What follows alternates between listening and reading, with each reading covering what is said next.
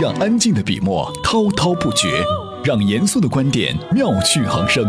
欢迎收听专栏精粹。大家好，欢迎收听专栏精粹，我是志杰。今天啊，心情不太好，因为马上就七夕了，给女朋友送礼物这事儿还没着落呢。大家可别骂我哈，这个问题确实很严重啊。前两天呢，汪峰给邓紫棋庆生，还把自己品牌的耳机先送给了邓紫棋。哎，这章子怡就吃醋了，紫琪有，子怡没有，等着回家跪榴莲吧。呵呵，这说明了什么啊？女人们不仅是想收到有诚意的礼物，还得这礼物至少得可以拿出去秀吧，不然怎么让别人知道自己真的收到礼物了呢？开个玩笑哈，当初呢，汪峰能够成功求婚章子怡，就是因为动用了无人机，光架势就看起来有诚意，还很容易被传播出去。不信，你看人家外国媒体都是怎么报道这事儿的啊？英国 BBC，卧虎藏龙的明星在被无人机求婚之后，就准备结婚了。英国《每日电讯》，卧虎藏龙的女演员章子怡对无人机求婚说是。美国美联社，卧虎藏龙女主角章子怡接受无人机求婚。澳大利亚商业内参，《卧虎藏龙》女主角章子怡的订婚戒指被无人机送了过来。马来西亚《每日邮报》，《卧虎藏龙》女主角章子怡对摇滚明星的无人机求婚，说是。哎，我算是看明白了，在他们看来，哈，这个事件其实就俩主角：一章子怡，二无人机。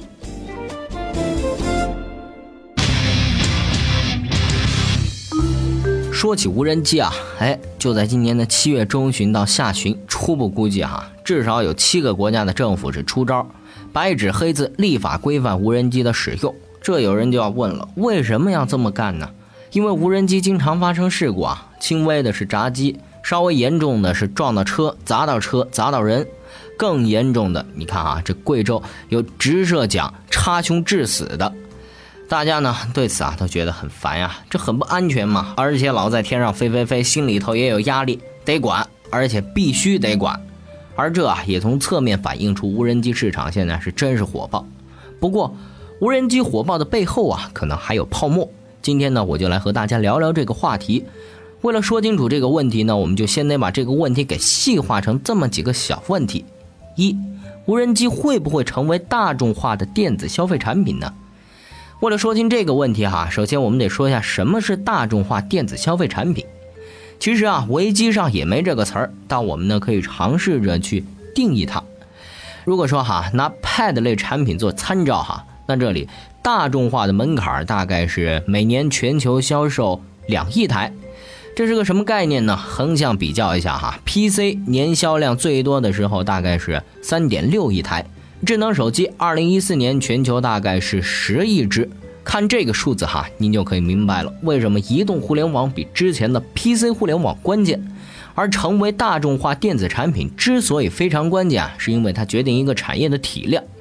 游戏机的销量其实也不低，但是呢，它最多支撑出任天堂这样的公司。但是对比微软、英特尔、谷歌、Facebook 这些，就可以直观的感受到。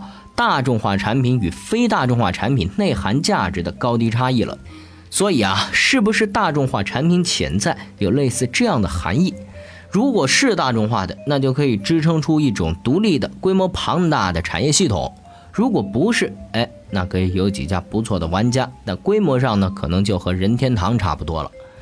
这中间哈，好像蕴含着一种。量变到质变的过程，一旦销量超过了某条线，事情的本质含义就变得不一样了。有了这样的一种认知，哈，我们再回到无人机答案呢，其实是非常肯定的。不管呢从需求场景还是什么来看，都是这个结果。在 To C 领域，无人机在可见未来不是大众化的消费电子产品。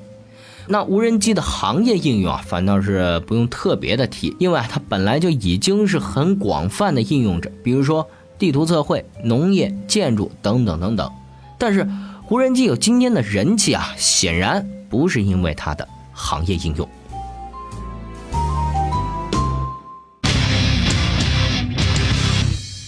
欢迎回来，这要想哈彻底的分析无人机这行业的前景，除了估计它是不是能不能成为大众化消费电子产品之外，还要估计它会不会产生某种衍生的价值。而要想估计这种衍生价值啊，就需要对产品做点分类了。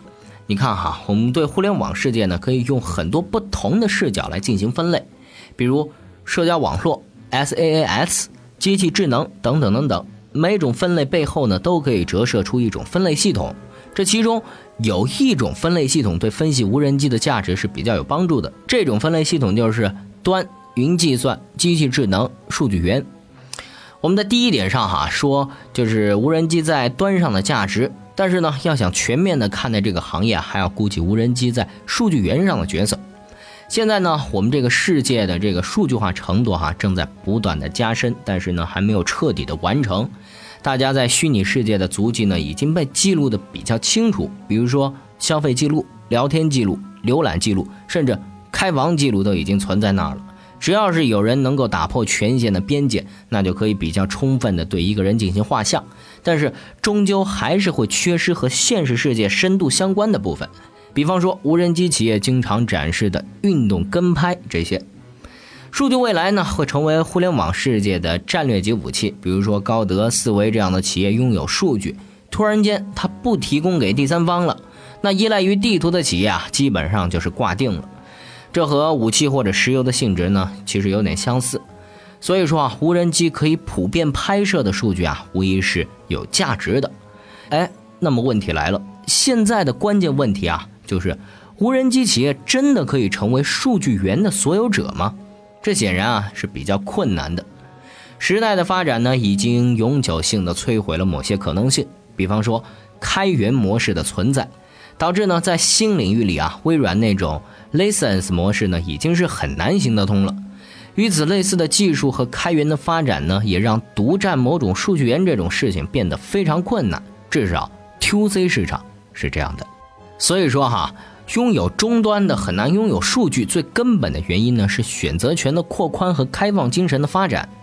说到这儿呢，可能有点深奥了，您可能听不太懂。我们来给您解释一下哈。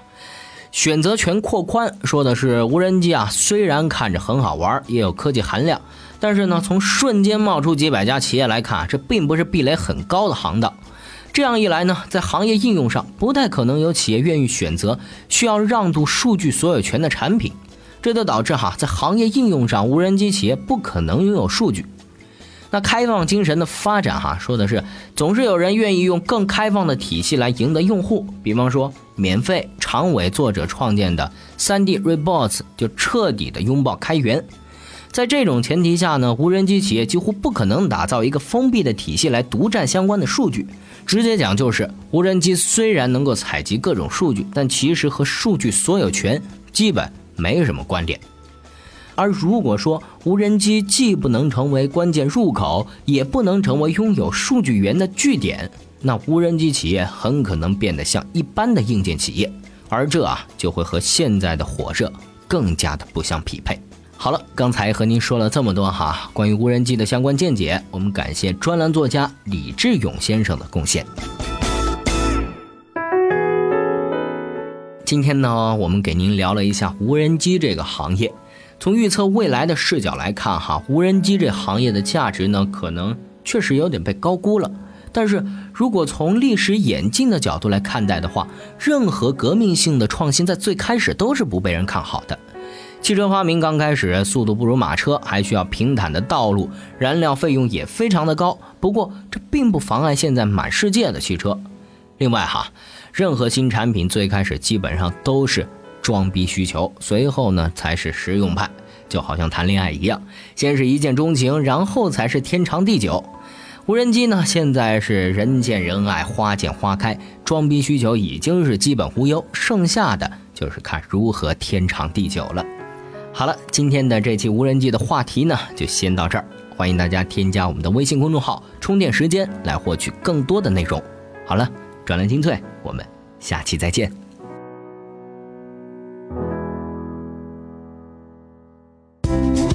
怎么样关注我们的微信公众号呢？